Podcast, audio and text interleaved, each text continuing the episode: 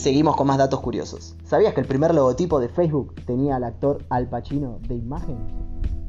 Lo denominaba el tipo de Facebook. Este actor se estaba llevando todos los créditos en ese momento hasta que se modificó su imagen en el 2007. Se nota que el contrato no siguió por el mismo rumbo.